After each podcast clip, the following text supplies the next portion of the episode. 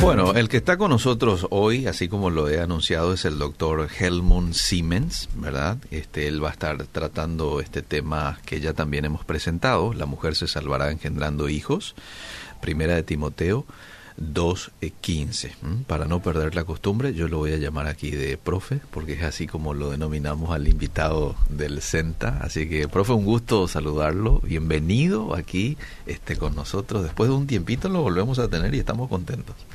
Muy buenos días, Eliseo. Buenos días a la audiencia de Radio Obediera. Es un placer estar de nuevo con ustedes. Bueno, me comentabas algo de tu experiencia fuera de micrófono. Estuviste por México, una linda experiencia allá. Estás por ahora, este mes de julio, vas a estar por aquí.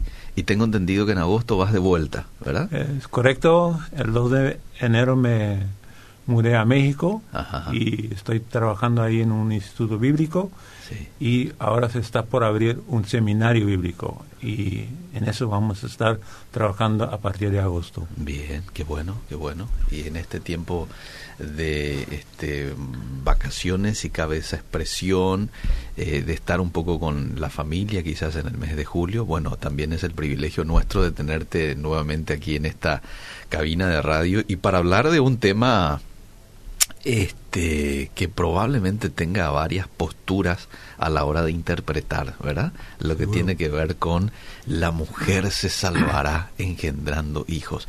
Adelante, profe, escuchamos su exposición. Seguramente cuando yo tenga alguna pregunta que hacer, lo voy a interrumpir o de pronto si hay algún oyente que quiere aportar del otro lado, también lo voy a estar comentando en su momento.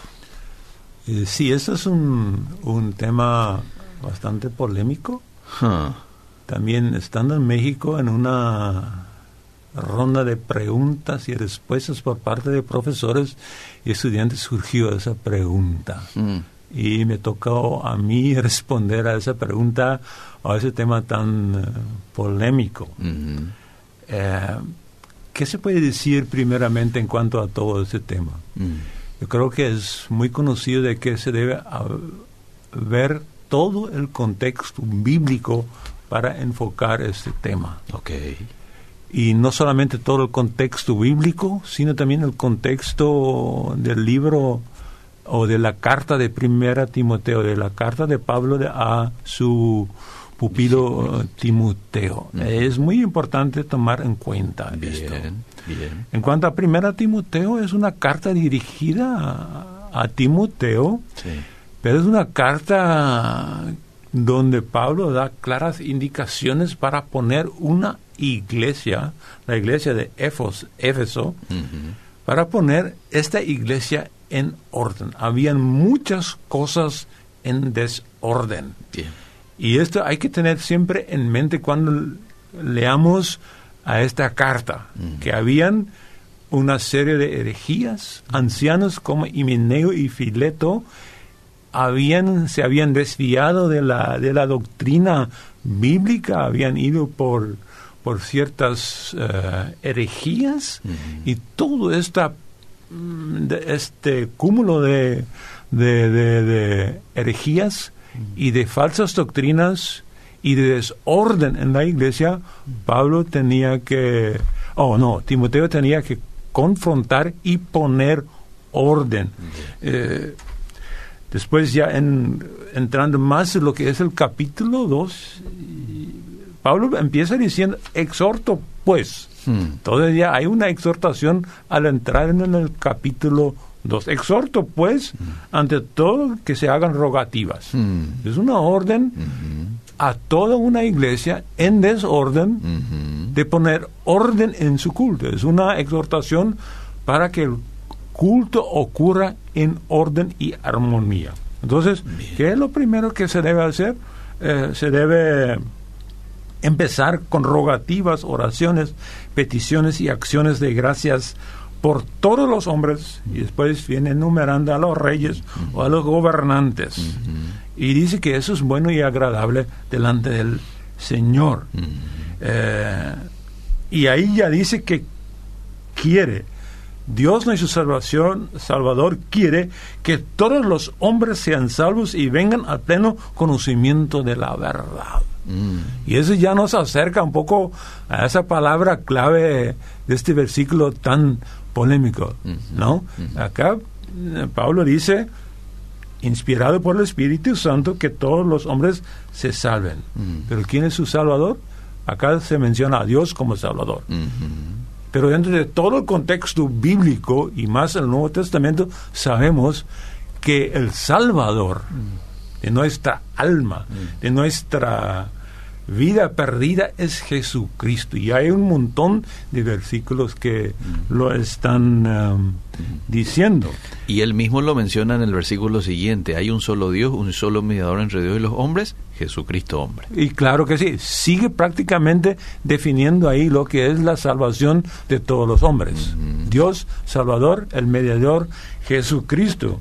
Muy buena observación, así que ya estamos entrando en lo que sería el contexto eh, inmediato de este versículo. Bien. Y en el versículo 8, Pablo llega todavía a lo más específico. Dice, por consiguiente, quiero que en todo lugar los hombres oren levantando, y eso Manos fue la posición, levantando manos santas, es decir, la, la pal- eh, eh, palma de las manos hacia adelante, levantando manos santas, ¿para qué? Para que oren sin ira y sin discusiones.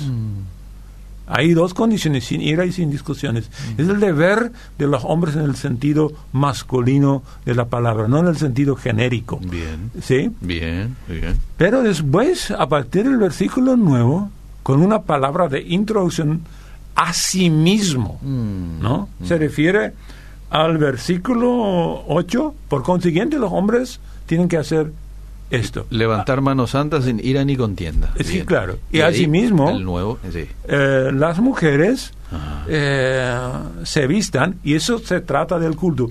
Quiero subrayar eso. Ajá. Es, eh, Pablo quiere que Timoteo ponga orden en un, eh, en un culto o en el culto de la iglesia. Bien. Y debe haber habido un desorden con, con, con, con- con ciertas prácticas que se habían eh, introducido, como pasar por fábulas, mitos, como Pablo lo, eh, lo, lo dice después, predicando una escatología ya realizada, es decir, Cristo ya vino, como eh, 1 Timoteo 2.18 eh, 2.18 lo está enseñando, entonces eh, habían herejías. Bien. También había inmoralidad sexual. Entonces, por ahí, manos santas. ¿no? Y después viene, ¿qué deben hacer los, las mujeres en el culto? Se deben de ataviar, dice, las mujeres se atavíen de ropa decorosa, con pudor y con modestia, no con peinado ostentoso, ni oro, ni perlas, ni vestidos costosos.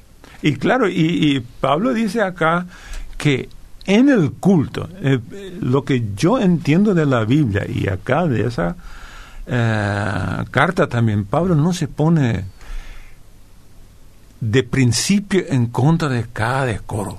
Entonces, ninguna mujer podría llevar aritos o una pulsera o algo por el estilo. Y los vestidos tendrían que ser eh, muy modestos.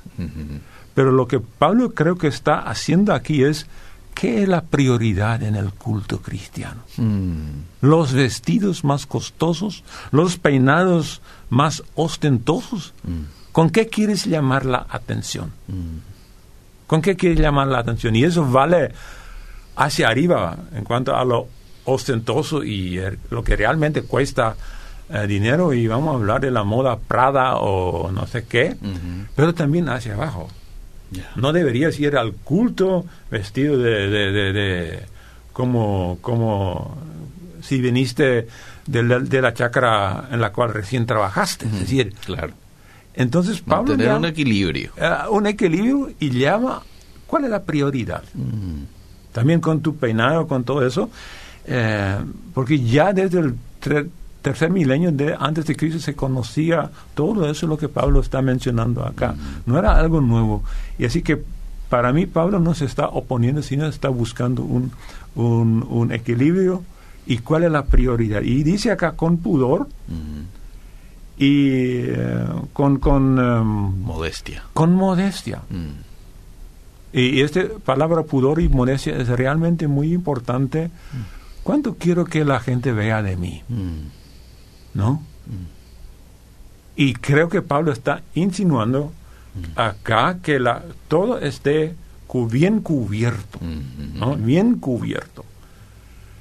¿Quién dicta la moda a hombres y mujeres eh, hoy día? ¿Es la iglesia? ¿Es la Biblia? ¿O la moda que lo vemos en los desfiles de modas? Entonces, Pablo quiere que las mujeres tengan bien en claro sus prioridades. Y les ofrece las buenas obras. Esto sí es corresponde a las mujeres cristianas hacer buenas obras. No es que prohíbe aquí algo, sino dice, hermanas, eso es realmente que les da una decoración eh, que no perece. Está prácticamente diciendo acá, ustedes pueden trabajar en lo que sería la diaconía, buenas obras.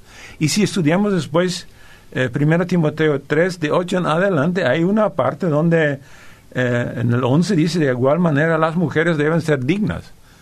Y un buen estudio exegético te llega, lleva a la, a la conclusión de Pablo está hablando acá de diaconisas, no mujeres de diáconos, sino de diaconisas independientes del, eh, de, sus maridos o de, del hombre mismo, mm. ¿no? y sabiendo que en Romanos 16 habla de la diaconisa Febe, ni sabemos si ella estuvo casada, así que mm. Esas buenas obras apuntan a la diaconía, que es el decoro no solamente de las mujeres, sino también eh, de los hombres. Y así sigue trabajando. Pablo, cuando dice acá en el versículo 11 que la mujer aprenda calladamente con toda obediencia, eh, no es una prohibición, es un permiso. Ah, muy bien. Porque en el judaísmo mm. la mujer tenía una formación escolar elemental, mm. pero el estudio de la Torah mm. era prácticamente prohibido para la mujer, aunque los raíz no estaban eh, totalmente de acuerdo el uno con el otro. Pero Pablo dice, claro que ustedes como mujeres puedan aprender la Torah la Torah, ustedes pueden aprender lo que es la enseñanza de los apóstoles y de los profetas, pero esa palabra calladamente, yo he revisado un poco y no todos los exegetas dicen que eso significa para que cierran la boca, mm. sino significa dentro de un orden armónico dentro de un orden armónico. Y estamos hablando de un culto para que ocurra en un orden armónico. Mm. Y que calladamente se refiere más a un orden armónico. Y que sea con obediencia, suena duro, pero mm. la Biblia ha dado al hombre la responsabilidad de guiar el, el matrimonio, la mm. familia y la iglesia. Mm-hmm. Solamente es, y la mujer, a la mujer, que es igual en dignidad en todo, claro. pero hay uno que tiene la responsabilidad de guiar y el resto se tiene que, que, someterse. Entonces se refiere a esto. Bien. Y creo que lo mismo sigue en el, eh, en el, 12, 12 mm. cuando Pablo dice que no permite, quizás puede leerlo. No permito a la mujer enseñar ni ejercer dominio sobre el hombre, sino estar en silencio dice en la 960. Eh, y acá permanezca callada. Yo creo que es de nuevo este orden armónico al que apunta y, que, que Pablo quiere que el culto ocurra en orden. Y aquí tenemos ir otra vez un poco al trasfondo de Éfeso, donde había la diosa Diana la, o Artemisa, y habían sacerdotisas que jugaron un rol muy predominante también en el liderazgo del culto. Y de este trasfondo puede ser que muchas de las mujeres en Éfeso vinieron y llevaron su trasfondo cultural a la iglesia. Y ahí Pablo tiene que decir, hermanas, aquí en la iglesia mm. hay otro orden. Hay otro orden, así entiendo las cosas. Y hay un orden creacional. Mm. Y el versículo 13 lo dice claramente. Porque Adán fue formado primero, después Eva. Sí, esto es, in- esto es eh, incuestionable. Claro. Eso está escrito así. Sí. Por A y B motivos, Adán fue creado primero Ajá. para tomar la responsabilidad. Y yo no quiero usar el liderazgo. Yo quiero usar la palabra responsabilidad de guiar al matrimonio. Hmm. Pero cuando fue eh, creada Eva, ¿qué dijo? Le haré una ayuda idónea Sí. que le será igual. Mm. No menor, sino igual. Mm. Pero eso no quita la responsabilidad de Adán de guiar y la sumisión de Eva. Claro. La igualdad está garantizada por el orden eh, por orden creacional.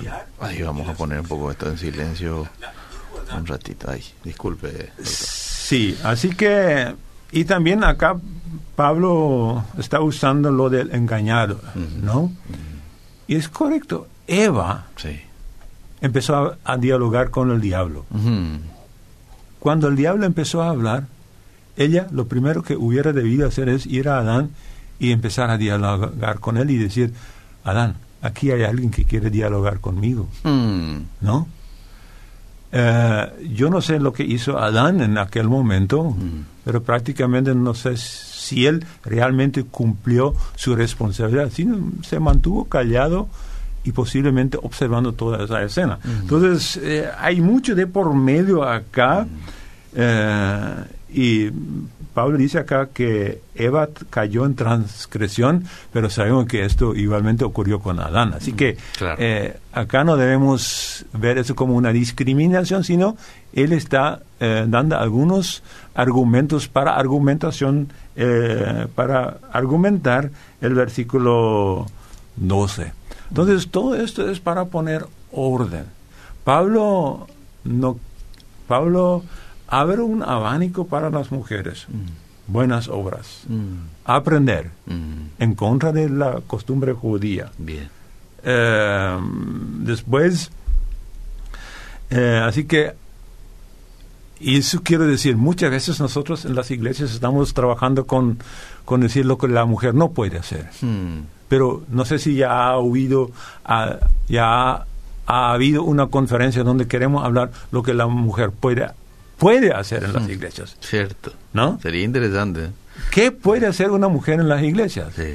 Eh, entonces, yo creo que Pablo nos da acá algunas pistas que sí que puede hacer una, eh, una mujer. Ajá. Y en 1 Corintios 11 inclusive dice que ella puede orar y profetizar. Ah. Ahora segura- seguramente muchas hermanas van a preguntar, ¿y eso es, eh, es permitido entonces que la mujer predique del púlpito? Hmm. Y esto yo no quiero responder porque ahí cada iglesia tiene que tomarse el tiempo para ver un poco cómo llevar a la práctica el profetizar. Bien, bien. ¿No? Muy bien. Y estamos acercándonos ahora al versículo que es el versículo tan polémico Mm. y, y quizás, no sé si cuánto tiempo nos queda todavía. Tenemos unos 10, ¿verdad? 10 a 12 minutos estamos. Así que... Entonces, eh, ahí dice claramente, pero se salvará gen- engendrando hijos si permanece en fe, amor y santidad con modestia otra vez. Mm. Ahí entra la palabra salvará. Y eso es lo que ha eh, costado mucha polémica en la iglesia, ha costado mucho mala conciencia Mm. en mujeres. ¿Qué es si una mujer no puede tener hijos? ¿Qué es con Sí. aquellas mujeres que no, no se casan y nunca tendrán hijos? Entonces no se salvan. Ah. Y ahí debemos ir otra vez al contexto bíblico Mm. el contexto neotestamentario y podemos ir al contexto que recién leímos donde dice Dios quiere que todos se salven y conozcan la verdad. Mm. ¿Y cuál es el Salvador? Un solo Dios, un solo mediador, Jesucristo. Jesucristo. Mm. Eh, Juan 3:16, los que o el primero Juan, el que tiene al Hijo tiene la vida. Tiene la vida. Sí. O ah, eh, Hechos nos dice, no hay otro nombre dado en debajo de los cielos por el cual podemos ser salvos. es el, el único nombre que nos salvará es Jesucristo, Sí. muerto y resucitado, exaltado a la diestra del Padre. Él es el Salvador de hombres, de mujeres, de niños, de niñas, de todos los hombres. Eso hay que tener bien en claro. Entonces, acá, para decirlo con un expositor bíblico, acá no se trata de la salvación del alma o de la salvación de la perdición espiritual. Hay que tener eso bien en claro. Eso no se trata, y disculpe un poco mi tono No, está agresivo, bien, está bien. eh, no se trata de la salvación que obró Jesucristo. Ah. Eso, eso solamente recibimos por Jesucristo. Acá se trata de otra, de otra salvación. Y como yo entiendo las cosas es que acá se trata de una salvación de la posición de la mujer en la iglesia. No de su alma, sino que ella tiene una posición dentro de la voluntad de Dios para la iglesia. ¿Y, y, y cuál es la posición que tiene la mujer en la iglesia? Y eso es lo que Pablo está definiendo. Bien. Su posición, Mm. la posición de una mujer en la iglesia, es en primer lugar engendrar a hijos. ¿Quién engendra a los hijos? Nosotros los hombres tenemos una partecita nomás Cierto. en el inicio de todo, pero todo el periodo de la gestación, Sí. Todo el dolor del parto, Sí. todos los primeros tiempos, Mm. cuando se da de mamar, Mm. ¿no? Entonces, eh, la posición de la mujer en la iglesia no es, en primer lugar, liderar, enseñar a los hombres, sino su posición es la de trabajar con los chicos. Mm. Pablo dice más adelante eh, que la mujer puede enseñar a los chicos y a las mujeres jóvenes. No le prohíbe la enseñanza. Entonces, lo que acá se habla de salvación no es del alma, sino de una posición eh, dentro De la iglesia. dentro de la iglesia. Mm. Y esa es una posesión, posición, eh, disculpen la palabra posesión, a veces eh, estamos poseídos por algún por alguna doctrina Sí. o por alguna filosofía de turno que reina en nuestro mundo, pero trata de una posición muy importante de la mujer. Mm. Los hombres tenemos la responsabilidad de ir y trabajar y de mantener a la familia. Gracias, eh, hoy también las mujeres tienen que salir eh, para trabajar porque la vida es, Ha cara, cambiado, sí. ha cambiado y eh, pero ¿qué pasa con los chicos? Mm. ¿Quién tiene la responsabilidad? Mm. Y yo creo que a eso apunta Pablo aquí cuando habla que la pero se salvará engendrando hijos. Mm. Yo no estoy ac- hablando acá en contra de que la mujer estudie, que tenga un oficio, que tenga un trabajo y que trabaje. Claro. Pero los hijos son tan importantes. Y, disculpen, así que eh, la mujer se salvará, es decir, tendrá una posición en la iglesia con su familia, con sus hijos. Mm. Y hay un refrán muy interesante. Mm. Eh, quizás lo leo acá de, Sí, de, un texto que tengo acá y dice así. Mm. eh, a ver, a ver. Se ha dicho con razón que la mano que balancea la cuna gobierna el mundo. Repito. Se ha dicho con razón que Mm. la mano que balancea Sí. la cuna, Que normalmente siempre hacen las madres. y eso lo hacen las madres, gobierna el mundo. Mm. Detrás de cada gran hombre Mm. hay una gran mujer. Mm. Siempre se piensa en la esposa, pero ¿qué es de la madre?